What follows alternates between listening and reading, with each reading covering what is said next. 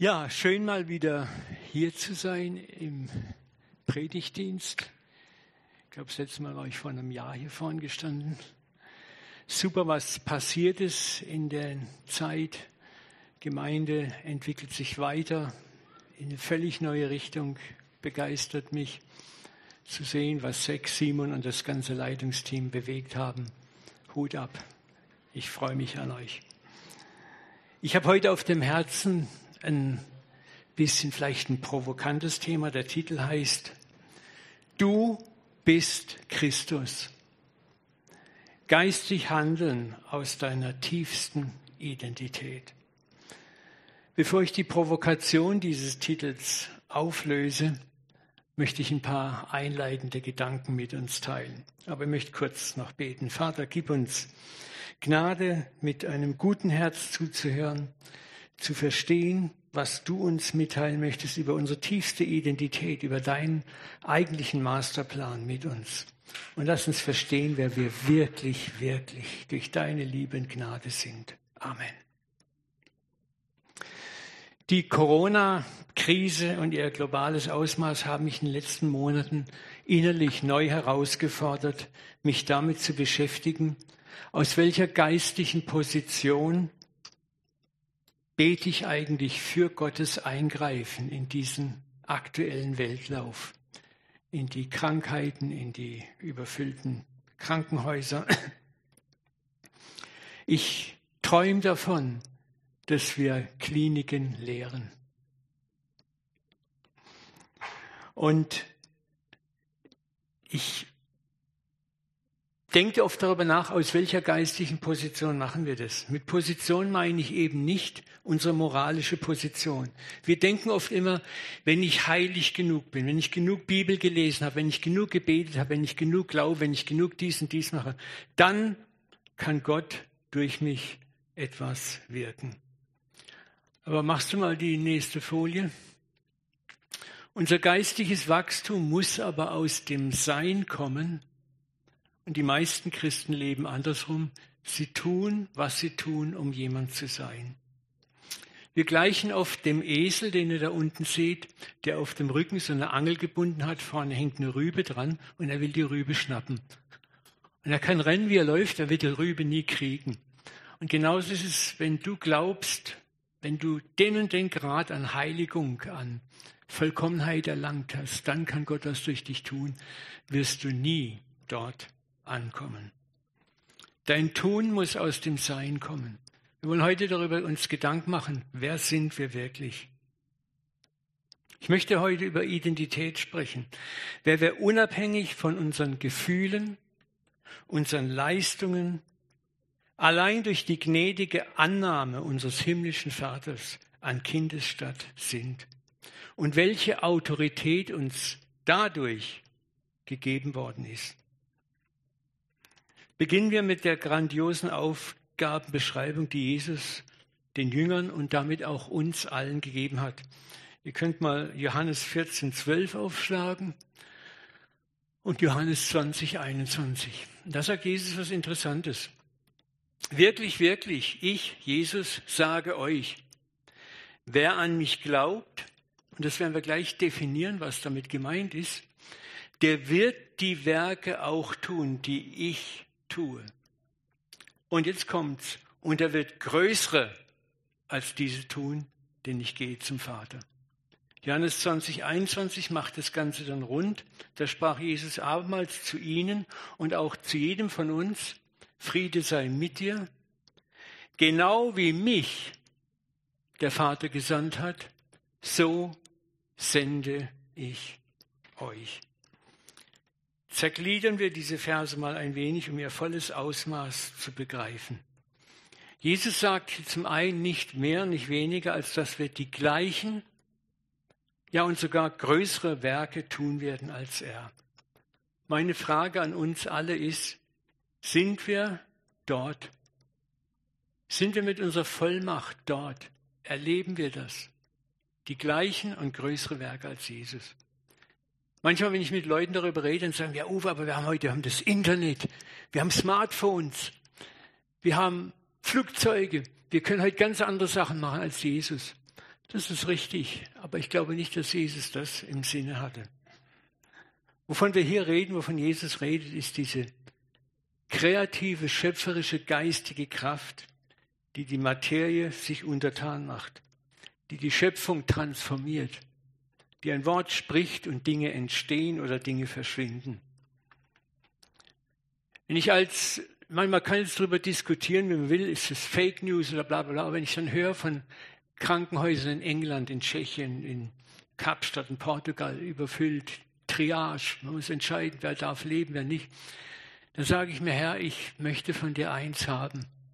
Ich möchte diesen Auftrag kriegen, diese innere Vollmacht, dass du mich in eines dieser Kliniken nach London, nach Kapstadt oder nach Lissabon sendest.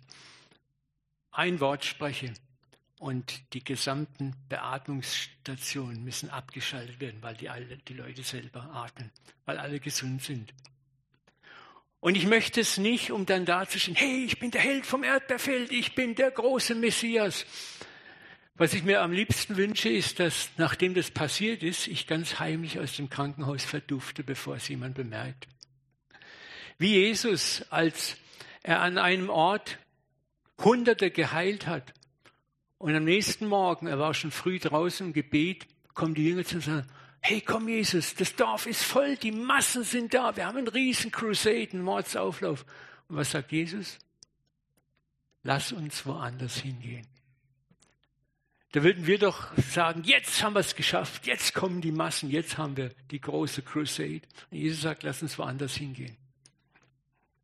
Das wünsche ich mir, dass auch wenn, wenn diese Vollmacht auf uns kommt, dass wir auch gleichzeitig diese göttliche Demut haben.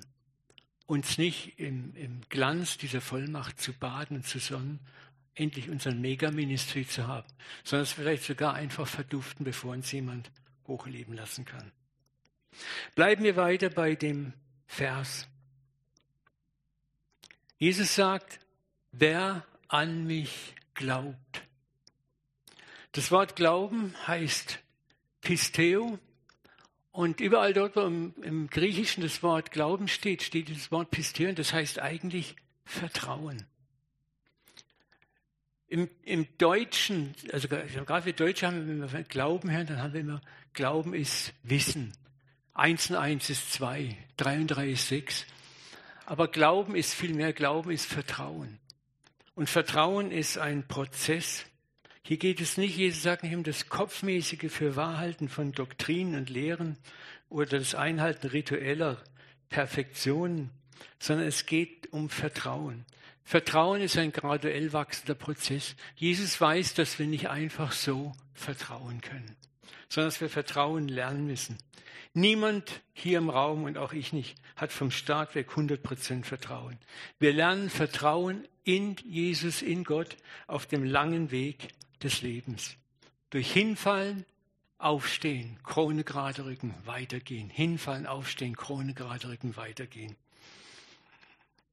Und darum gilt auch die Verheißung zum Glauben in Lukas 17,6 und Matthäus 17,20. Machen wir eins weiter. Ach, da ist es ja unten, danke. Da sagt der Herr, Jesus sprach, wenn ihr Glauben habt wie ein Senfkorn und sagt zu diesem Maulbeerbaum oder Berg, reiß dich aus und versetz dich ins Meer, so wird er euch gehorsam sein. Da möchte ich uns Mut machen. Glauben muss nur so klein sein. Ich möchte heute Morgen Mut machen. Nimm das wenige, was du hast. Guck's nicht an, sag, oh, es ist zu wenig, sondern geh mit dem wenigen. Das ist Glauben. Zum hin sag, Papa, Jesus, das ist alles, was ich habe. Aber mach was draus. Mach was draus. Das ehrt ihn. Das ehrt ihn. Geh zum hin, sag, ich weiß, dass ich moralisch nicht vollkommen bin. An mir haftet noch so viel Dreck, aber ich möchte, dass du durch mich wirkst. Dann sagt er, endlich mal ein Gläubiger. Endlich jemand, der glaubt, dass ich seine Gerechtigkeit bin. Das ist der Deal. Sei ehrlich, aufrichtig vor Gott. Zieh keine religiöse Glaubensshow vor ihm ab. Manchmal höre ich Gebete, so religiöse, schwulstrige Phrasen. Ach, da wird mir schlecht. Jesus sagt, ihr sollt nicht plappern, wenn ihr mit Gott redet, wie die Menschen, die Gott nicht kennen, die meinen, wenn sie viele fromme, sulzige Worte machen, werden sie erhört. Dein Vater weiß, was du brauchst, bevor du überhaupt ein Wort gesagt hast. Mit dieser Haltung müssen wir vor den Vater kommen. Er kennt dein Herz, deine Sehnsüchte. Und du musst gar nicht viel reden. Manchmal stehe ich vor und sage einfach, ah, Gott, du weißt genau, was mich jetzt umtreibt. Ich möchte es jetzt haben. Und er hört. Halt ihm das wenige, was du an Senfkornglauben hast, hin und du wirst sehen, wie er durch dich Berge versetzen wird. Denk mal an David. Für mich ist David der große Held vom Erdbeerfeld. Er war voller Unreife in seiner Moral. Er war ein Mörder, ein Ehebrecher, ein Kleingläubiger. Er war alles andere als ein frommer Heiliger. Und doch wirkt Gott in jedem Lebensabschnitt große Dinge durch ihn. Was David ausgezeichnet war, dass er ein Mann war, der zu seinem Dreck stand. Du musst mal seine Bußpsalmen lesen. 70 Prozent der Psalmen sind Bußpsalmen, wo er auf sein Herz aufmacht, wo Gott zeigt, wer er wirklich ist, wo er nichts beschönigt. Aber in diesen Psalmen kommt er immer wieder und sagt, Gott, aber jetzt gebrauch mich, benütze mich. Psalm 51 zum Beispiel, wo er diesen Mord und Ehebruch begangen hat. Und dann bekennt er diese Schuld und hinterher sagt er, und jetzt send mich zu den den Sündern, dass sie sie zur Buße rufen. Ich dachte, der hat Eier. Bringt jemand um, bricht die Ehe und möchte dann gleichzeitig Preacher sein. Aber der wusste, was Gerechtigkeit Gottes ist. Gehen wir nochmal in diese Verse hinein, Johannes 14, 12, Johannes 20, 21. Warum möchte uns Jesus diese große Verheißung geben? Jesus sagt, wer an mich glaubt, wird die Werke auch tun, größere, denn ich gehe zum Vater. Der zweite Satz, genau wie mich der Vater gesandt hat, so sende ich euch. Was Jesus eigentlich hier klar sagt, hey, Jungs, ich habe meinen Job als euer Vorbild getan. Wisst ihr, was unser evangelikales Problem ist? Wir reduzieren Jesus oft nur auf seine Rolle als Opferlamm und König so Schmalspursicht. Er ist mehr als das, weitaus mehr als das. Er ist auch dein älterer Bruder, dein Vorbild, die Blaupause deines Lebens, was Gott mit dir vorhat. Was Jesus sagt, ich habe meinen Job als euer Vorbild getan. Ich gehe zurück in den Vater. Jetzt seid ihr, du und ich, dran an seiner Stadt als Christus, als die Gesalbten zu wirken. Reduziere Jesus nicht nur auf seine Rolle als Sündopfer, sondern sieh ihn auch als deinen älteren Bruder, der dir ein Vorbild gewesen ist, der gesagt hat, schau, wie ich gelebt habe, so wirst du leben. Das ist exakt das, was Jesus in Johannes 20, 21 sagt. Wie mich der Vater gesandt hat, so werdet ihr gesandt als Menschen, in denen die ganze Fülle Gottes lebt. Durch die Wiedergeburt hat Gott selber in dir wohnen genommen. Es wohnt nicht weniger Gott in dir, als in Christus gewohnt hat. Du und ich, wir sind jetzt Christus an Christi Stadt in dieser Welt. Wir sind berufen zu tun, was er getan hat, um das Wesen des Vaters dieser Welt zu zeigen. In Kraft, in Zeichen, in Wundern, aber auch durch Güte, durch Erbarmen, durch Freundlichkeit und durch Liebe zum Feind. Und damit sind wir jetzt bei der Provokation des Predigtitels, wenn mal eine Folie weitermachst. Du bist Christus. Handle geistig aus deiner tiefsten Identität. Lesen wir mal oder machen uns ein paar Gedanken. Was heißt Jesus Christus? Machen wir die nächste Folie. Viele Christen glauben, im Himmel gibt es ein schönes Schloss, da ist eine Türklingel dran, auf der Klingel steht Jesus Christus. Für die meisten ist Christus der Nachname von Jesus. Aber das ist nicht so. Christus ist ein Titel. Man müsste eigentlich sagen, Jesus der Christus.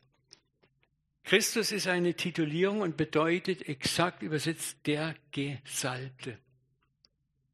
Im Alten Testament wurden Gegenstände und Personen, die im Gebrauch Gottes oder für Gott waren, mit Öl gesalbt. Es war ein Bild für den Geist Gottes, so wie das Öl in die Dinge eindrang, so dringt der Geist Gottes in die Sachen ein, die er in Besitz nimmt. Und Jesus war ein Bild für, einen, für den Gesalbten, für den schlechthin Gesalbten. Jesus wurde nicht nur äußerlich gesalbt, als er getauft wurde, kam der Geist Gottes in der Gestalt einer Taube auf ihn und erfüllte ihn mit voller Kraft. Und das war der Moment, wo Vollmacht und Autorität auf sein Leben kam. Dann ging er in die Wüste, empfing dort seine innere Berufung. Und dann war Christus der erste Mensch, in dem die ganze Fülle Gottheit, der Gottheit leibhaftig lebte. Ich weiß nicht, ob ihr schon mal so Ikonen gesehen habt. Da unten immer so ein Bild. Da sieht man als Jesus immer mit zwei Fingern so. Das ist nicht Churchills Victory Sign, sondern die Ikonenmaler haben ganz klar verstanden, was Jesus sagen wollte. Immer wieder gesagt hat, wahrer Mensch, wahrer Gott. Körper und Geist. Materie und Geist vereint in einem Menschen. Das ist das, was Christus. Christus ist der neue Mensch, der Mensch, den Gott von Anfang an im Sinne hatte. In dir lebt Gott und ein Mensch. Beides ist in dir. Wenn, wenn die neue Erde entsteht, lebt Gott bei den Menschen, die Hütte Gottes bei den Menschen. Er lebt in dir, in den Wohnungen in der für alle Ewigkeit. Was hat Gott in der Schöpfung gesagt? Machen wir ein Bild weiter. Ganz am Anfang, womit fangen wir an? 1. Mose 1,26. Was war Gottes Masterplan, Gottes Grundidee, bevor es überhaupt einen Menschen gab? Lasst uns Menschen machen. Ein Bild, ein Abbild, ein Ebenbild in unseren gleich. Gott wollte Familie haben, Kinder haben, ein Gegenüber haben. Und so schuf Gott den Menschen. Zum Bilde Gottes schuf er ihn. Das ist unser Anfang. Das ist unser Ursprung. Und ich mache mal einen kleinen Sidekick.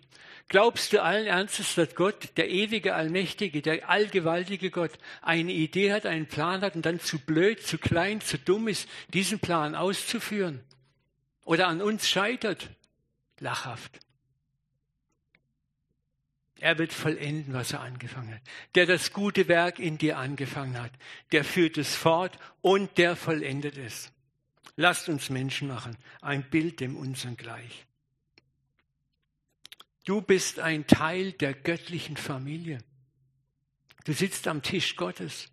Das ist dein Platz. Und darüber solltest du dir jetzt schon Gedanken machen. Wenn du Jesus siehst, siehst du deinen älteren Bruder. Darf ich mal den nächsten Vers haben? Römer 8, 29. Da sagt Paulus das so wunderbar. Denn welche er Gott zuvor ersehen hat, die hat er auch verordnet. Du bist verordnet gleich zu sein dem Ebenbild seines Sohnes.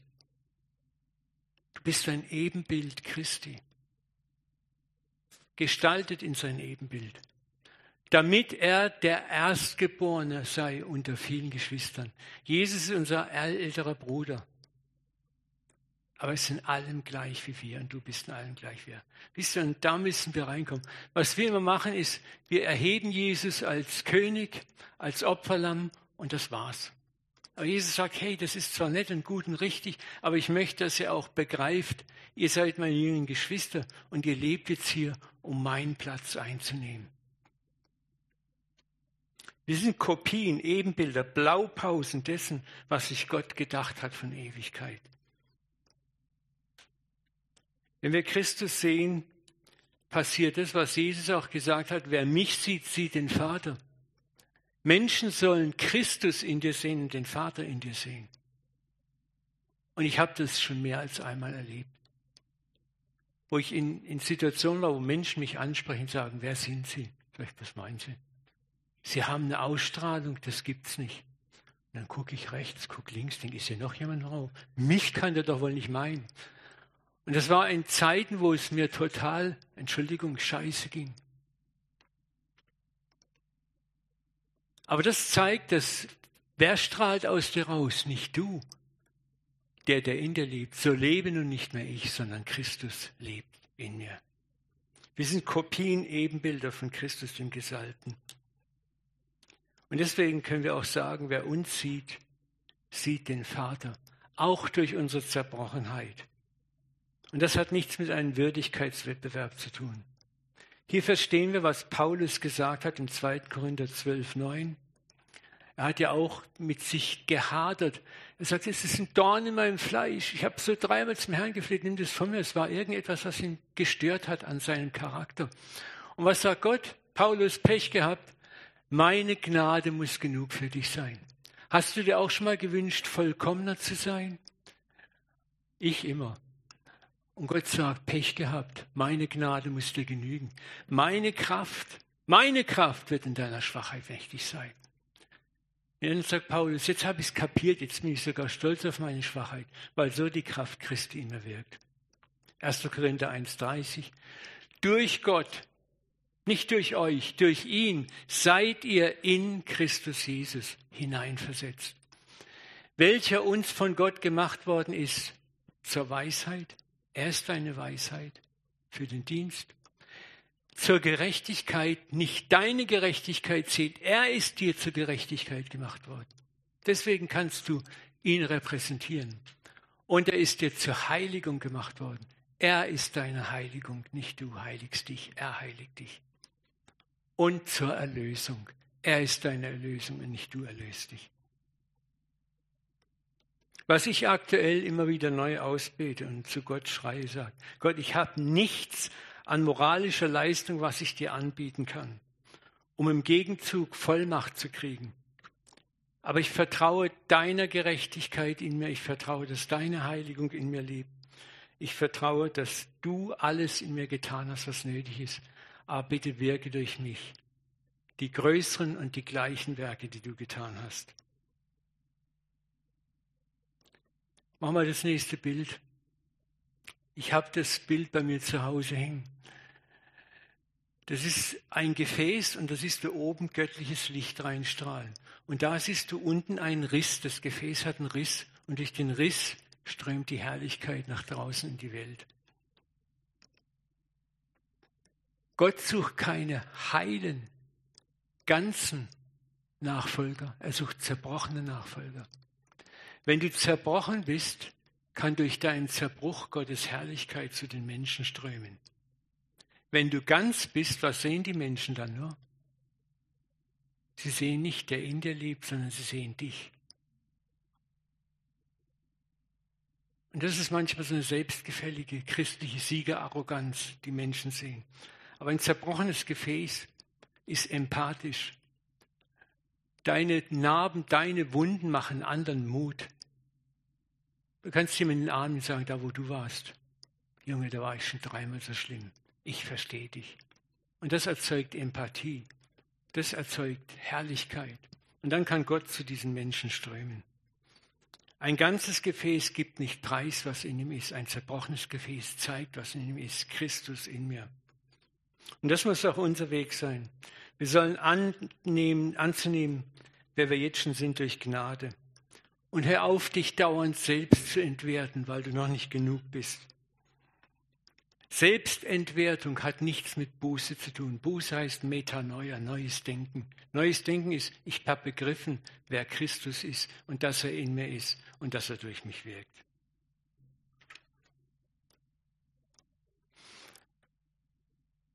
Wir tun uns so schwer mit Gnade. Ich möchte euch ein, ein Poem mal vorlesen. Gnade lässt sich nicht anhand einer inneren Bilanz von Verdienst und Schulden begreifen. Aber unser Ego weiß mit Gnade oft nicht umzugehen. Wie soll es etwas empfangen, das umsonst ist, ohne jeden rationalen Zweck, frei gegeben wird? Unserem Ego ist eine Weltsicht der Mangelverwaltung lieber oder zumindest eine Welt, in der alles, auch Gnade, seinen Preis hat und der Tüchtige und der Disziplinierte gewinnt. Das fromme Ego braucht das Gefühl, etwas verdient zu haben und kann nur annehmen, was es versteht.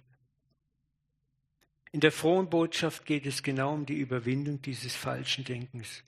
Gott hat das Problem deiner und meiner Unvollkommenheit von seiner Seite schon längst gelöst.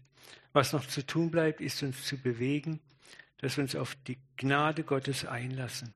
Gott hat uns in seiner Demut, Güte, Geduld und Liebe schon längst angenommen. Epheser 2,10 In Jesus Christus, da haben wir wieder dieses in Christus, sind wir Gottes Meisterstück. Er hat ein Meisterstück aus dir gemacht. Und was ist dieses Meisterstück? Geschaffen, dass wir, wir, du und ich, gute Werke tun. Taten, die er für uns vorbereitet hat. Da ist ein Himmel voller Taten, wo Gott wartet, dass wir sie runterholen. Werke genauso groß, wie Christus sie getan hat und größer. Damit wir sie in unserem Leben ausführen. Diese Werke tun wir, weil wir in Christus sind, weil wir die jüngeren Geschwister sind, in ihn hineinversetzt sind. Paulus schreibt 80 Mal in seinen Briefen von in Christus. Ich habe ein ganzes Seminar, das könnt ihr auf meiner Life Journeys Webseite runterladen. Gehen wir mal auf die nächste Folie, wir sind auch gleich fertig. Christus, habe ich gesagt, ist nicht der Nachname von Christus. Korrekt wäre die Bezeichnung Jesus der Christus. Die Terminologie in Christus, überall dort Paulus in Christus spricht, bezeichnet einen himmlischen Organismus, von dem wir alle ein Teil sind, miteinander verbunden durch den Geist Gottes und doch Individuen. Im ersten Korinther sagt Paulus das so meisterhaft, 12, 12. Denn der menschliche Körper ist eine Einheit und besteht doch aus vielen Teilen. Aber all die vielen Teile des Körpers bilden zusammen den einen Leib. So ist es auch mit Christus. Denn wir sind alle durch den einen Geist in einen einzigen Leib eingegliedert. Mit einem Geist getränkt worden, Juden, Nichtjuden, Sklaven und Freibürger. Wir sind in Christus. Und das ist das, was Jesus in Johannes 14, 20 sagt. An jenem Tag werdet ihr erkennen, dass ich in meinem Vater bin, ihr in mir und ich in euch, dass wir ineinander wohnen. Das Wort erkennen ist ja da und heißt eigentlich Geschlechtsverkehr. Was der Schreiber damit ausdrücken wollte, es gibt ein Erkennen Gottes, das jenseits vom intellektuellen Erkenntnis, etwas, das du nur durch Gefühl erfahren kannst. Ich sage es immer zu Ehepaaren, Versuch mal deinen ersten Geschlechtsverkehr zu beschreiben. Dann wirst du das ist Blödsinn, das kann man gar nicht, das musst du erlebt haben. Es gibt Begegnungen mit Gott, die du nicht beschreiben kannst. Wenn er dir begegnet, geschieht es in einer Weise, dass dir die Worte fehlen. An jenem Tag, es gibt für alle von euch diesen jenen Tag, wo Gott dir begegnet, Auge in Auge, wo du in einer Weise siehst wie nie zuvor, wo dich erfüllt wie nie zuvor wo alles zusammenbricht an Religiosität. Und dann wirst du begreifen, dass du in ihm wohnst, er in dir und wir ineinander wohnen, dass wir ein Leib sind. Und dann kommt auch dieser Mut, immer mehr in die Vollmacht reinzugehen. Ich möchte noch einen letzten Hinweis geben, warum wir vielleicht manchmal in diese Vollmacht auch nicht so reinkommen. Ich möchte zwei Verse lesen. Matthäus 11, 12. Von den Tagen Johannes des Täufers an bis jetzt leidet das Himmelreich Gewalt. Und die, welche Gewalt anwenden, reißen es an sich. Ich glaube, dass es nicht hier um Verbrechen geht, sondern darum geht, dass das Reich Gottes in seiner Kraft erobert werden muss von uns, dass es fast gewaltsam an uns gerissen werden muss, dass wir uns ausstrecken müssen danach. Es gibt diesen zweiten Vers und der erklärt es für mich wunderbar, Genesis oder 1. Mose 32, 24. Jakob blieb alleine zurück. Da rang ein Mann mit ihm bis in die Morgenröte. Und da dieser sah, dass er ihn nicht besiegen konnte, schlug er ihm auf das Hüftgelenk, sodass Jakobs Hüftgelenk verrenkt wurde über den Ringen. Und der Mann sprach, lass mich gehen, denn die Morgenröte bricht an. Jakob aber sprach, ich lasse dich nicht, du segnest mich denn. Da fragte der Mann ihn, wie heißt du? Jakob. Da sprach er, du sollst nicht mehr Jakob heißen, sondern Israel denn du hast mit Gott und mit Menschen gekämpft und hast gewonnen. Ich glaube, dass wir oft, ich habe es in meinem eigenen Leben erlebt, zu schnell zum vorschnellen Aufgeben neigen. Hat ja doch keinen Zweck. Da passiert ja doch nichts. Jetzt habe ich schon so lange gebetet, jetzt hat es keinen Sinn mehr. Aber Jakob hat einen ganz krassen Satz und den ergreife ich immer wieder für mich. Gott, ich lass dich nicht los, es sei denn, du segnest mich. Gott möchte, dass du mit ihm ringst, mit ihm raufst, mit ihm kämpfst. Ich weiß nicht warum, aber es gibt etwas, wo Gott deine geistigen Muskeln stärken möchte, dass du dran bleibst. Und da möchte ich euch heute Morgen Mut machen. Wenn in dir die Tendenz zum Aufgeben ist, lies diesen Satz und sag Gott, ich lass dich nicht los, du segnest mich denn. Tu dem Reich Gottes Gewalt an, indem du sagst, Gott, ich möchte das jetzt haben. Und lass dich nicht einschüchtern von Gedanken, die dir sagen, du bist noch nicht heilig genug, bist noch nicht fromm genug, hast noch nicht genug gebeten getan.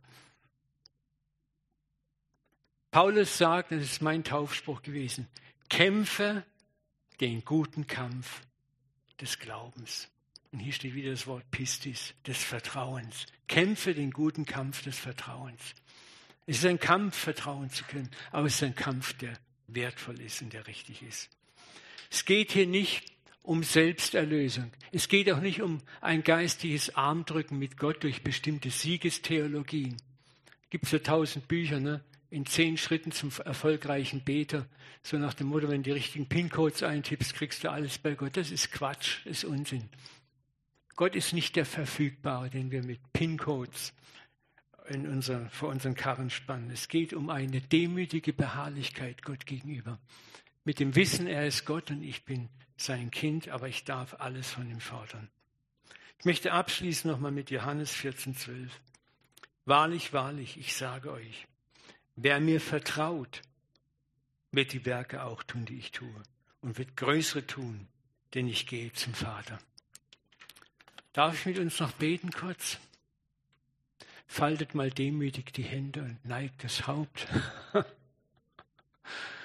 Vater, wir beten, dass du dein Wort lebendig machst in uns. Vater, gib uns neu eine Schau, eine Sicht wer wir wirklich sind. Was es heißt, in Christus zu sein, selber Christus zu sein, die jüngeren Brüder und Schwestern von Jesus zu sein. Zu begreifen, dass die ganze Fülle der Gottheit auch in uns lebt und nur darauf wartet, aus der Mitte unseres Brust zu den Menschen zu strömen. Du hast versprochen, dass wir die gleichen Dinge tun und größere Dinge tun, dass Ströme lebendigen Wassers von uns zu den Menschen fließen. Jesus, ich bete, dass du uns trainierst, dass du uns führst und leitest durch den Heiligen Geist, wo wir vielleicht zu sehr an uns zweifeln, zu sehr uns entwerten, wo wir vielleicht zu schnell aufgeben. Hilf uns, neuen Mut zu fassen, dran zu bleiben. Segne uns, Vater, mit konkreten Erfahrungen, spürbar, fühlbar, messbar, die uns Mut machen. Du weißt, dass wir manchmal Mutmacher brauchen, Mutmachererfahrungen, Mutmachererlebnisse, die uns mutig machen, mehr zu wagen, noch tiefer ranzugehen. Ich segne euch mit diesen mutmachenden Erfahrungen diese Woche, dass ihr Gott neu erlebt, wie er aus euch strömt, zu Menschen, in Situationen, in Umstände, das Wunder geschehen durch eure Hände, durch eure Bekenntnisse, durch eure schiere Präsenz, dass Menschen den Vater in euch sehen und euch Zeugnis darüber geben. In Jesu Namen danken wir der Vater, dass es ein Geschenk ist, das du uns gemacht hast, weil wir geliebte Kinder sind, weil du uns von Ewigkeit her angenommen hast. Und ich danke dir, dass wir im Segen gestartet sind lasst uns Menschen machen, ein Bild in unserem Gleich. Und dass du das gute Werk, das du angefangen hast, fortführst und vollendest. Danke, Vater, in Jesu Namen. Amen, Amen, Amen. Halleluja. Danke, Jesus. Hey, danke, Uwe. Ja. So gut. Halleluja. Christus in uns. Die Hoffnung, Hoffnung der Herrlichkeit. Amen. Gott ist gut. Hey, ähm, wir machen eine, eine Ankündigung. Ich habe vergessen vorher zu sagen, heute wir gehen auf die Straße halb drei bis äh, fünf, ich glaube. Ist es richtig, Alina und Marcel? Ist es äh, 17.30 Uhr? Hier ist ja, so komm, komm raus auf die Straße. Äh, es ist sehr schön heute. Ähm, lass uns äh, dort gehen, wir predigen, wir, wir können miteinander reden. Es ist sehr toll wie letzte Woche und vorletzte Woche. Es ist immer äh, toll, wenn, wenn ein paar von uns sind predigtsüchtig und, und, äh, und die andere ja, sitzt auf der Bank und redet mit Leuten und Leute kommen zu uns und, und fragen, hey, was, was geht los hier? Und viele Fragen kommen und es ist eine, eine tolle Zeit, wo, wo wir als Gemeinde, wir können außer die, die, die Häuser und diese vier Wand hier in, in, in, in CZK, wir können gehen und, und uh, Gott, Gottes Gegenwart feiern, öffentlich in Karlsruhe. Und es ist eine, eine prophetische Ausfüllung ähm, von viele, viele Prophetie in der Vergangenheit, dass Erweckung wird kommen hier im Karlsruhe. Und ich bin so dankbar, dass ich die, die, die Privileg ähm, mit, mit euch äh, das zu erleben. Ähm, Erweckung auf die Straße, ähm, Predigen, Lobpreis. Äh, es, ist, es ist eine Wund es ist so toll, wie Jesus. Er geht aus und öffentlich und, und bete für Leute. Und ähm, ist, wir sind nicht, nicht nur gesteckt ähm, als Gemeinde in unsere religiöse ähm, ja, Heimat. Ähm, wir sind sehr relevant für Karlsruhe, für Deutschland und für die anderen Nationen herum. So, es ist eine große Freude. So ja, bitte komm ähm, und äh, ja, sei gesegnet diese Woche. Ähm, und ja, bleibt in den Herrn und uh, seid mutig, wie, wie Uwe hat gesagt, seid mutig in Jesus. Geh weiter wie in, in, als Kind, kind Gottes und uh, lieb deine Nächsten uh, mit, mit alles, was, was, was Gott, Gott gibt. Amen. Amen.